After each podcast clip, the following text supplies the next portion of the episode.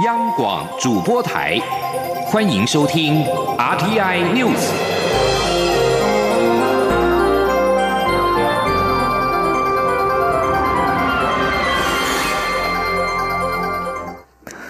各位好，我是张淑华，欢迎收听这节央广主播台提供给您的 RTI News。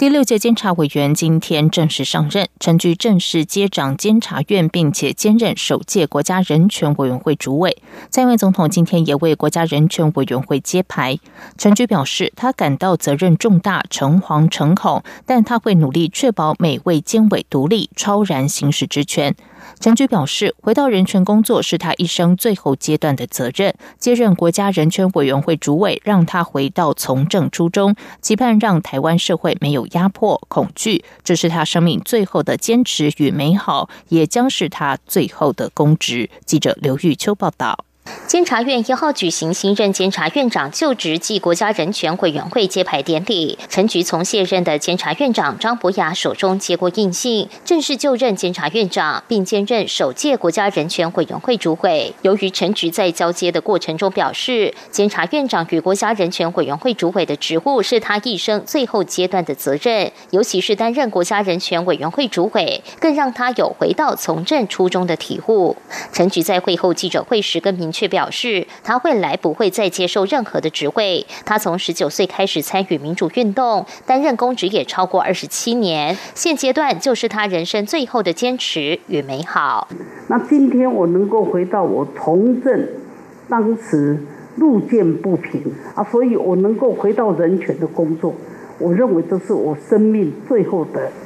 坚持，也是最后的美好。那我已经有一定的年岁，那这是我最后的工作，好，所以我会认为这当然是我最后的工资。而面对监委人事案在立法院激烈冲突下过关的争议，陈菊表示，监察院有史以来有这么大的变动，政党的差异性对他而言冲击很大，但他很用心准备，希望能在立院接受不同政党的严格检验。可惜立法院没有给他这个机会。陈菊说：“外界的声音他都接受，也希望未来监委能独立行使职权，欢迎大家一起检验。”至于监察院的存废议题，陈菊指出，若要将股权宪法改回三权分立，必须修宪，但修宪门槛很高。若社会有共识，他乐观其成。不过，陈菊也强调，任何意见他都尊重，但站在监察院的立场，监察院的去留不表示监察权会被漠视。他会努力保障监察院同仁的权利与专业，让社会有一定的衡平度。这也是未来修宪过程需要审慎讨讨论的部分。另外，有关监察院与司法院过去关系紧张的争议，陈局说，监察院与司法院的关系若有紧张，也不是现在才开始。但一定的监察权是对司法院必要的制衡，他尊重司法独立，也期望两院间可以对话沟通。不过，站在人权维护与监察权制衡的立场上，我们有我们的坚持。中央广播电台记者卢秋采访报道。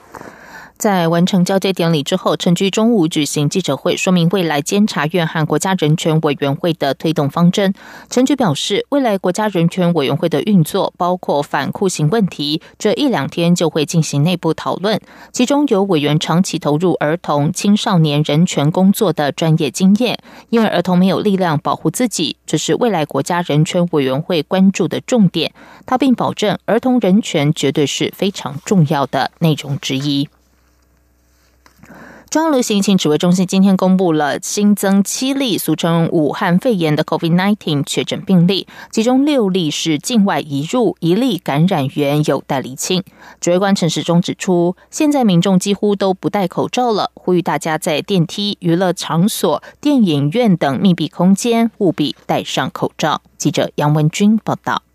中央流行疫情指挥中心一号公布，国内新增七例武汉肺炎病例，其中六例是境外移入，一例待厘清。这使台湾确诊总病例数来到四百七十四例。指挥中心指出，新增六例境外移入个案，皆为男性，分别为三位本国籍、两位菲律宾籍及一位瓜地马拉籍人士。至于一例感染源待厘清的个案，为比利时籍二十多岁的男性工程师，五月三号入境来台工作，七月二十九号因为想要出境返国，到医院自费裁剪，在今天确诊，但其血中抗体 IgM 为阴性，IgG 为阳性，代表是曾经有感染过。指挥官陈时中指出，比利时工程师这段时间足迹遍及中部、北部、东北部，他搭乘大众运输时都有戴上口罩，资料相当完全，所以不会发布细胞简讯。目前已框列八十九位接触者，并进行裁剪。至于究竟是境外还是本土的案例，有待后续接触者裁剪后研判。他说：“那不过我们还就是说要看看我们其他这些周遭的，我们从大概他开始。”进来跟社区有接触时，所有有接触的人，我们都会去检验他的 PCR 跟他的一个抗体哈，抗体的检验，那叫专专家再来做比较精确的研判。由于这位比利时工程师入境时有先隔离十四天，也让各界质疑，目前台湾裁剪隔离结束时没症状就不需要裁剪，是否形成漏洞？陈时中指出，由于目前研究显示，只要十四天没症状，他体内的病毒量跟可能传染的情况已经减到最低，除非有更多科学证据说十四天后风险还很高，才会考虑施行。陈志忠也提到，现在国内气氛没让大家感受到危险性，所以民众几乎都不戴口罩了。呼吁大家在电梯、补习班、电影院、K 书中心、KTV 等密闭空间务必要戴上口罩。这两天也会跟各部会研议哪些特定区域要戴上口罩。中央广播电台记者杨文君台北采访报道。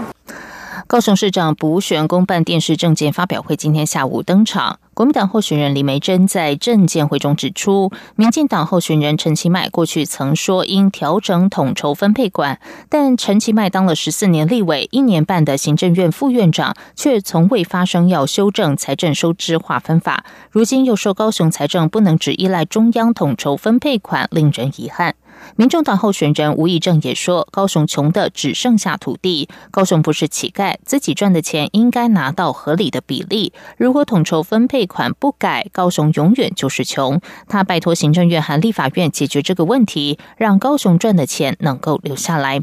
民进党候选人陈其迈则说，统筹分配款是立法院的事情，而蔡英文总统上任之后非常重视解决城乡差距和南北失衡问题，中央对高雄各类型的补助。总预算规模都是六都第一，每年平均增加新台币一百亿。他并强调，未来如果担任市长，会积极向中央争取预算，也会开源节流。此外，李梅珍在证监会结论时表示，未来他当市长会邀请吴益政担任副市长。对此，吴益政会后受访表示，人要帅也才能被吃豆腐。如果民众以政策决定市长，相信他会是第一优先的选择。在外电消息方面，鉴于 COVID-19 武汉肺炎疫情严峻，香港行政长官林郑月娥七月三十一号公布引用紧急法，押后立法会选举一年，到明年的九月五号举行。换届选举延期一年后，至少会衍生两大问题：一是如何填补立法会未来一年的真空期；二是之前经选举主任裁定提名无效的十二名泛民主派立法会选举参选人，明年可否重新报名参选？林郑月娥今天说，寻求连任的现任立法会议员，即使经选举主任裁定提名无效，仍然是现任议员，可以出席议会真空期间所举行的会议。综合电子媒体报道，林郑月娥上午在电台节目表示，她个人认为，在处理立法会真空的期间的问题，可以参考立法会的条例。如果未来一年需要召开会议，可以邀请现任议员出席，视为一年真空期的议员。杜拜领导人穆罕默德亲王今天在推特表示，阿拉伯联合大公国已经启动巴拉卡核电厂的第一核子反应炉，让核电厂不仅是阿拉伯联合大公国的第一座核能发电厂，也是阿拉伯世界的首座。穆罕默德亲王说：“今天宣布，阿联已经成功运转阿拉伯世界的第一个核子反应炉。”该文也指出，核燃料已经成功装载进厂中其中一座的核子反应炉。该核能发电厂总共有四座核子反应炉。以上，广主播台，谢谢收听。这里是中央广播电台。台湾